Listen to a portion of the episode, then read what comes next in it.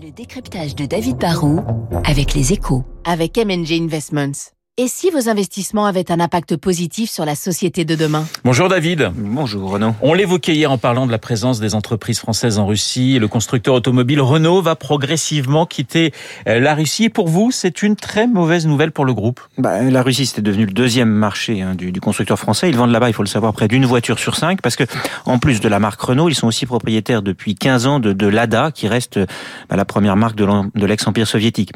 Et après des années d'efforts, bah, ils avaient réussi à redresser l'ADA et à rendre l'affaire très profitable. Et puis enfin, la Russie, ce n'était pas que le présent, c'était aussi euh, l'avenir. Hein. Renault a raté la Chine. Là, ils avaient un autre grand pays avec un potentiel de croissance, car il y a une classe moyenne qui s'équipe.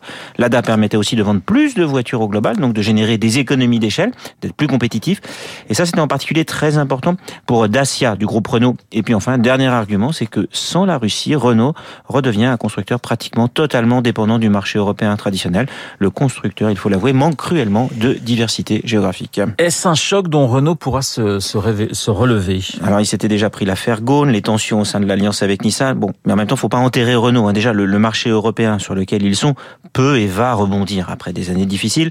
Et là, Renault a deux atouts. Ils ont investi depuis plus de dix ans dans la voiture électrique. Tesla, c'est sûr, a un peu donné un coup de vieux, mais Renault arrive avec une nouvelle offre. L'autre carte du constructeur au losange, c'est Dacia. Hein. Les voitures avec le meilleur rapport qualité-prix.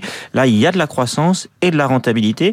Enfin, même si les relations restent fraîches avec les partenaires japonais Nissan et Mitsubishi, cela va incontestablement mieux et être actionnaire de ces groupes qui vont bien, cela va rapporter de l'argent et générer des synergies. David, au final, est-ce que vous comprenez pourquoi Renault est prêt à, à quitter la Russie? Alors, à mon avis, c'est pas tellement la, la pression de l'opinion publique ou du président ukrainien hein, qui, qui, les a forcés à bouger. Le, le problème à court terme, c'est que le pays est tellement coupé du reste du monde que les usines sont à l'arrêt.